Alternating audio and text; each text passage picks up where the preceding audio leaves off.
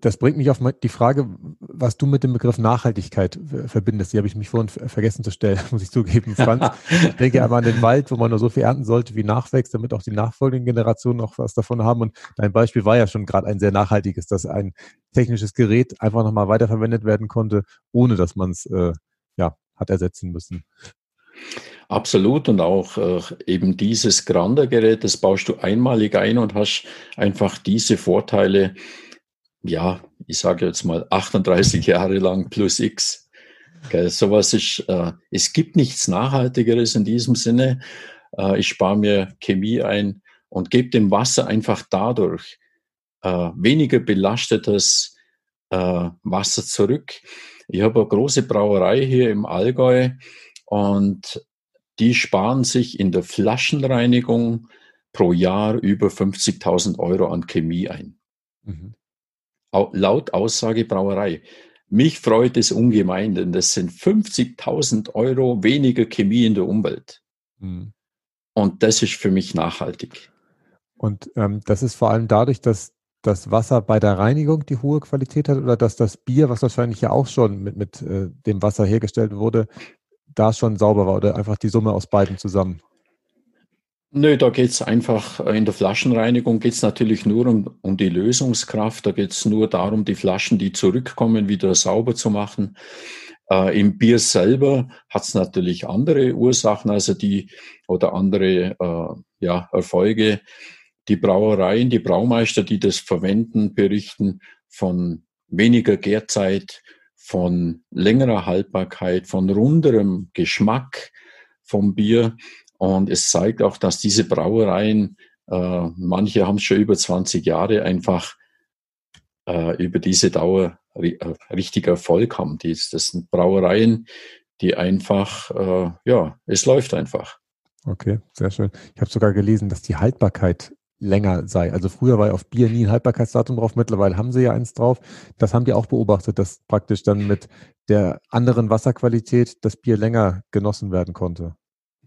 Genau so ist es ja. Es okay. bleibt einfach länger haltbar. Und so ist es auch mit, äh, mit dem Trinkwasser. Wenn du im privaten Haus äh, dieses Gerät installiert hast und durch eine Glasflasche äh, das Wasser einfüllen und lässt es einmal eine Woche, einen Monat, ein Jahr, zehn Jahre stehen. Die Erfahrung ist das, dass dieses Wasser nicht verkeimt. Mhm. Es ist eine ganz beeindruckende Sache. Und wir lassen auch das Wasser ein bisschen stehen, wenn es aus dem Hahn kommt, in der Karaffe ein bisschen äh, ja, reifen lassen, sagen wir. Es bekommt dadurch noch einen etwas runderen Abgang. Und äh, man spürt es einfach, es lässt sich deutlich leichter trinken. Mhm. Stark. Beeindruckt. Ähm, und äh, ein anderes Praxisbeispiel hast du mir noch geschickt aus der, ich sag mal, Industrie, äh, in Anführungszeichen, dass auch bei der Erzeugung von Lebensmitteln tatsächlich die Pflanzen besser wachsen, also dass es mehr Erträge gibt oder sind, ist einfach die Zusammensetzung der, der Pflanze dann anders oder was passiert da? Nein, es ist einfach so, wenn man die mit äh, es ist einfach so, wenn man diese Pflanzen gießt mit belebtem Wasser, dass sie besseres Wachstum bekommen. Und da gibt es auch äh, tolle Studien äh, über Gemüse und so weiter, äh, wo man dann wirklich festgestellt hat, dass das Wachstum deutlich besser ist, äh, meist ohne Dünger, ohne künstlichen Zusatz. Und äh, das sind natürlich sehr oft Biohersteller, die da auch auf diesen, auf diese Nachhaltigkeit einfach Wert legen. Mhm. Sehr schön. Super.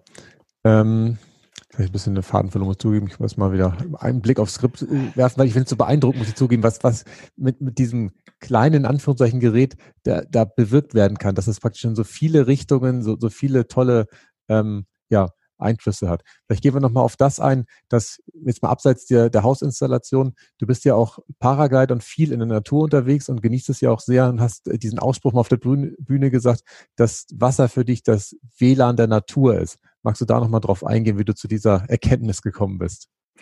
Ja, sehr, sehr gern. Äh, meine große Leidenschaft, wobei Leidenschaft, das hört sich aus, an, wie wenn es Leiden schaffen würde. es ist genau das Gegenteil. Es schafft Vergnügen, diese große äh, Vergnügenschaft. ich äh, gehe viel auf die Berge, äh, fahre natürlich auch mit der Bahn hoch und äh, mit dem Paraglider, wenn ich da abhebe, dann versucht man natürlich so hoch und so weit wie möglich zu fliegen. Und da, ja, da kommen mir oft Gedanken, gehen mir durch den Kopf. Äh, man kriegt einen anderen Blickwinkel für diese ganze wunderbare Welt. Äh, ich suche die warmen Thermikaufwinde und drehe da auf bis an die Wolke. Und wenn ich ganz genau hinschaue, dann drehe, dann, dann habe ich überall Wasser um mich herum, Luftfeuchtigkeit. In der Wolke kondensiert sie dann. Und wenn es dann abgeregnet, dann habe ich in der Luft nichts mehr verloren. Dann schaue ich, dass ich der Wolke aus dem Weg komme. Und äh, du siehst aus der Luft die vielen Seen im Allgäu und die Flüsse und in den Bergrinnen laufen die Bäche runter und es gibt Täler, wo du einfach siehst, wie das Quellwasser aus dem Boden sprudelt. Und wenn ich genau hinschaue, dann verbindet uns dieses Wasser mit allem auf dieser Erde. Wir haben Luftfeuchtigkeit, das geht rund um die Erde und äh, wir haben Verbindung dadurch mit Pflanzen, mit Tieren. Und wenn uns das bewusst ist, dann gehen wir vielleicht anders mit unserer Pflanzen- und Tierwelt um. Äh, ganz großes Thema zurzeit die Tierhaltung, die Massentierhaltung. Äh, für mich ein genauso großes Thema sind äh, unsere Waldplantagen. Ähm, dir ist bestimmt äh, Peter Wohlleben ein Begriff, der sagt, ja. die Pflanzen, die Bäume kommunizieren. Und ich sage, äh, die Bäume, alle Pflanzen, die kommunizieren übers Wasser. Das ist diese Verbindung die auch wir alle haben. Und wenn man sich viel in der Natur aufhält, in die Natur begibt, äh, dann bekommt man auch ein anderes Verhältnis dazu, ein anderes Gespür zu dieser ganzen Geschichte. Ja, da gebe ich dir recht. Der, der Peter Wohleben, ich glaube, ihn habe ich einmal im Podcast bisher gehört. Der ist ja selber mal Förster gewesen, hat er dann für sich erkannt, ich weiß, kriege den Begriff zusammen, dass Förster für ihn ja mittlerweile wie ein ähm, Baummetzger praktisch, diese Bezeichnung er da verwendet, äh, in seiner Vorstellung ist. Und ähm, in dem Zusammenhang fällt mir auch ein, ähm, es ist ja auch gar nicht erklärbar, wie der Baum es überhaupt schafft, die, das Wasser bis oben in die Krone hochzubekommen. Das ist eigentlich mit dem, ich sag mal, physikalischen Erkenntnissen, die wir im Augenblick haben, rein wissenschaftlich auch nicht erklärbar, wie das Wasser da oben ankommt. Aber trotzdem sehen wir es funktioniert ja. Der Baum schafft es, dass er da oben seine Blätter versorgt und auch da das Wasser hinkommt. Und das finde ich tatsächlich total spannend. Genau so ist es. Das ist eine hochinteressante Geschichte, was da in der Natur abgeht. Und der Baum verwendet für sich selber ja nur 10 bis 20 Prozent von diesem Wasser. Ein Teil verdunstet und ein Teil gibt der Baum wieder an seine Umwelt über die Wurzeln ab, äh, angereichert mit Mineralien. Der Peter Wohleben sagt, äh, das ist äh, dieser, wie, wie sagt der Sprudel oder, oder Min ja, mir fällt das der Ausdruck nicht ein.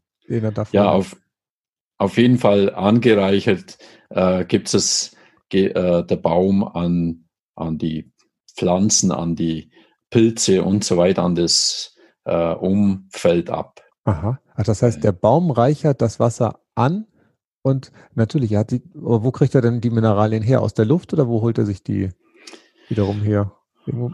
Das ich, ich, bin mir nicht sicher, ob der Peter Wohleben das auch weiß, aber er ist wohl sehr, sehr belesen und da gibt es auch einen Erwin Thoma, vielleicht hast du von dem auch schon mal was gehört, könnte für dich auch ein ganz interessanter Gesprächspartner sein, äh, unglaublich nachhaltiger Mensch, auch Förster in seinem äh, ersten Leben, könnte man sagen. Und auch er vertritt genau diese These. Sehr schön, habe ich mir aufgeschrieben. Danke, Franz. Ähm, lass uns ähm, nochmal äh, kurz in, in, in, den unseren Körper reingehen. Wir waren gerade im Körper des Baumes äh, drin.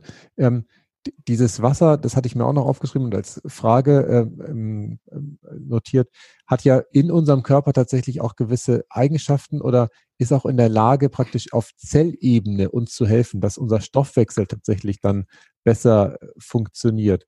Ähm, wahrscheinlich gibt es da auch wieder keine abschließende Erklärung, warum das so ist, aber mich würde mal interessieren, was tatsächlich dann da äh, festgestellt wird, was besser läuft. Nö, es ist so, das weiß man schon. Äh, Wasser ist der wichtigste Transporteur im Blut äh, für die Mineralien zur Zelle und für den Abtransport der Stoffwechselendprodukte. Und äh, ein großes Thema da dabei ist ja auch immer wieder Kalk, wo die Menschen jammern, so viel Kalk ist im Wasser und Kalk ist letztendlich nichts anderes als Calcium und Magnesium.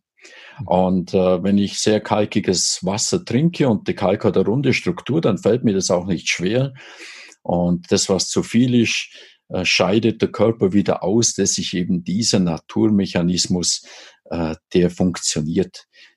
Und wir können uns da wirklich auf die Natur verlassen. Da ist für alles gesorgt.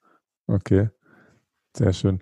Und ähm, das habe ich vorhin vergessen zu fragen, kann man diese Geräte dann auch wirklich überall in, ins Wassersystem einbauen oder sagst du, nee, also in, in den Regionen, da ist es, ich habe es im anderen Podcast mal mitbekommen, dass es ja in gewissen Ländern ähm, das Trinkwasser sehr viel mit Chlor angesetzt oder angereichert ist, damit es haltbar gemacht wird. Ist das da auch äh, noch anwendbar oder ist das eher da schwierig, sowas dann überhaupt aus der Leitung zu trinken, selbst mit einem Gerät? Es ist so, es gibt Regionen, da fließt das Wasser, also auch in Deutschland gibt es solche Regionen, da geht das Wasser durch den menschlichen Körper und dann übers Abwasser in die Kläranlagen und wird da wieder zu Trinkwasser aufbereitet. Und das ist genau, da kommt diese Diskussion her ähm, über die ja, Medikamenten und Hormone und so weiter, Rückstände, die im Wasser sind sehr berechtigt. Und in diesen Regionen, das ist zum Beispiel im Ruhrgebiet, kommt man, wenn man das Wasser trinken will, um eine Filterung nicht drumherum. Mhm. Es gibt auch große Wasserversorger im Ruhrgebiet, die ihr Wasser schon in ganz großem Stil selber filtern. Okay. Das ist natürlich dann leeres Wasser, hat natürlich nicht diese Qualität äh, von einem äh, ja, Quellwasser oder Wasser mit Mineralien, das in einem guten Zustand ist aber ich habe halt keine äh, Schadstoffe mehr drin oder nur ganz, ganz, ganz wenige. Und man muss natürlich auch dazu sagen, zu den Schadstoffen, man ist heute imstande, kleinste Mengen auch an Blei und an diesen äh, Dingen aus dem Wasser zu analysieren. Das war natürlich vor 100 Jahren nicht möglich. Und kleinste Mengen auch von Blei ist in ganz vielen Wässern, was überhaupt in dieser Dosierung keine Rolle spielt. Also wir sind da schon ein bisschen äh, überempfindlich auch mittlerweile. Und es steckt natürlich auch ein, große, ein großer Industriezweig dahinter, die äh, das Wasser filtern und die leben natürlich von der schlechten äh, Wasserqualität. Das ist natürlich die Kehrwende. Und darum muss jeder für sich selber das genau anschauen und äh, da nutzt oft der Anruf bei den Wasserwerken, wird unser Wasser wieder in der Kläranlage wieder zu Trinkwasser aufbereitet.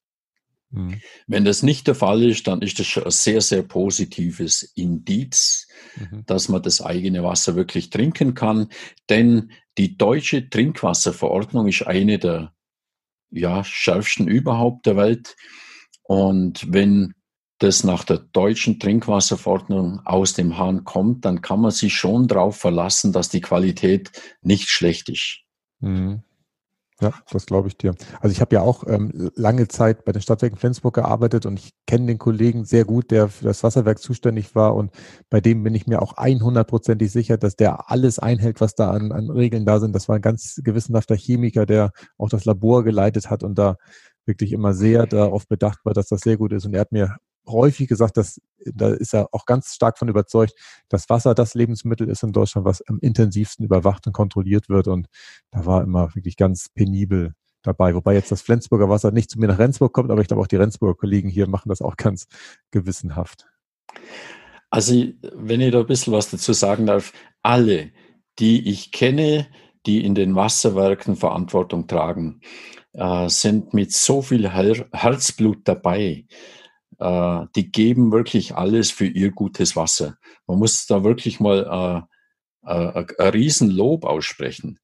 denn das geht so in, in allem unter und man kritisiert heute sehr, sehr schnell, wenn mal Wasser geklort wird. Äh, das sind die Leute, denen das am allerpeinlichsten ist. Die mhm. wollen wirklich ähm, der Bevölkerung einfach das allerbeste Wasser zur Verfügung stellen, äh, was möglich ist. Und ähm, ja, die haben meinen allerhöchsten Respekt. Ja, das stimmt. Bin ich bei dir.